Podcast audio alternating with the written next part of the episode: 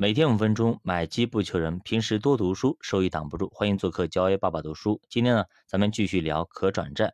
上节呢，咱们说了可转债一些情况。如果真的这些转债公司要耍流氓，要就是最后给到我们还本付息，让我们拿六年，给到我们年化六到七的一个收益率，其实就是白嫖我们。那么我们该怎么办？其实即使遇到这种公司，我们中间也有一到两次解套的机会。就是转股卖出赚钱的机会，当然了，也需要我们去盯盘，所以还最好呢，这种垃圾的转债就不要去碰。那么当然，单单只转债呢，肯定有可能会遇到这种公司吧。那么这样的人，我们只能够怎么办呢？就是说多买几只啊，多买几只，这样的话，即使遇到个一两只也没事啊。那么如果呢，你对于单只转债呢？就是风险承受能力呢没那么强，或者不是特别懂，还是建议小白投资者们啊，就去买基金好了。也不是小白投资者，只要是大家没那么多精力去看盘、去研究，那么都去买基金就没什么问题了。哎，基本上你，呃，半个月、一个月看一次也没事啊，也没事。那除了我们上面给大家举了那几个例子这样的垃圾转债以外，还有没有其他类型的一些渣男呢？一些垃圾债呢？其实呢，还有一种，大家看一下，叫垃圾转债啊，就是特别的长，懂吗？就是它的周期啊特别长，回收时间呢也长。那同时呢，他也不喜欢，也不打算下调转股价，股价呢还长期低迷。比如说，本来呢它股价就是三四块钱、四五块钱，是吧？但是呢，它转股价是八十九十，那你这个是猴年马月能转股啊？就不可能转了，这辈子可能就看不到希望了，对吧？大概就这么个意思啊。所以说，这遇到这种啊，我们要小心啊。比如说，某个转债存续期是五到六年，它也没涨到转股价的百分之一百三以上。比如说，那么中海转债啦，那么歌华转债、申息转债等等，这些都是有前科的。所以说，现在不管它多好，你往前看看这个人有没有前科。比如有个人，哎，他表面上温文尔雅，挺漂亮的，对吧？挺好看的，挺儒雅的一个人，那么也挺好的。感觉这个人，嗯，这个男的真的有才有才华，等等等等等，反正这所有的东西你都可以在他身上找到一些优点。但是你去翻一翻他的一些履历，看看他的一些经验和他一些那个背景，一看哇，原来曾经呃经常就是偷盗被抓等等，或者经常是诈骗被抓等等，就这些东西，你一看哦，原来这个人有前科。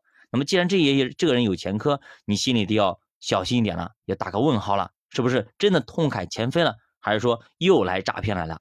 那所以呢，当你看到啊，它的转债价格一路下跌啊，在八十多附近晃悠，那么从一百多开始干干到八十多，一直在晃悠，离转股价呢比较远，时间又所剩无几了，快要到期了，哎，最好呢还是谨慎一点，别说哎呦快到期了，赶紧去抄底吧。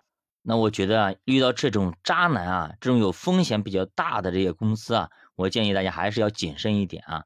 真的到时候你买完之后，你能不能承受得住？他让你拿到还本付息，如果承受不住，就不要去碰啊！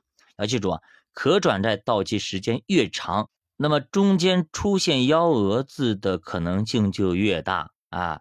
你要一定要记住，时间越短呢，概率越小。比如说我现在买的，明年到期，对吧？一年的时间，那么可能性就。就是出现的变卦的可能性就比较小，但是如果是五年、六年、十年、八年的，对吧？那么中间会出现什么事情，我们也不清楚。你买完之后整天提心吊胆的，你说你是来投资的还是来干嘛的呢？来受罪的呢？所以我一直在说，投资让生活更美好是啥意思？买来之后我们安安心心的，哎，能赚到那个钱差不多的钱就好了，别想着挣什么大钱，挣什么就全部的钱等等，这些就不要去想，不然的话你整天就很累啊，就很累。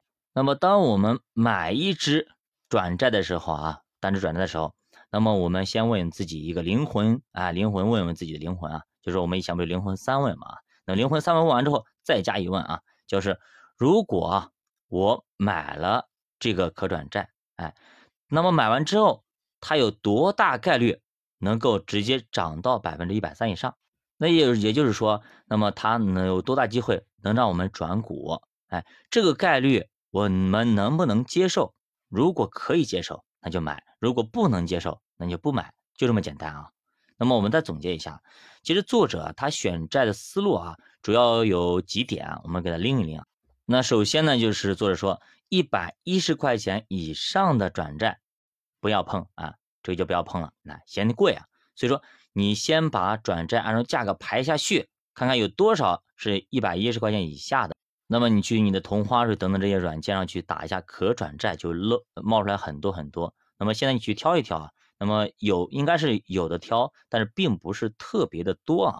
那并不像二零一九年那个时候啊，可能七八十的都一大片啊，现在并没有那么多，但是呢还是有的挑的。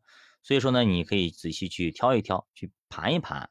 那么还有哪些规则呢？我们下节给大家继续接着讲。九把读书陪你一起慢慢变富。如果大家对投资感兴趣，可以点击主播头像，关注主播细米团，跟主播一起探讨投资智慧。再见。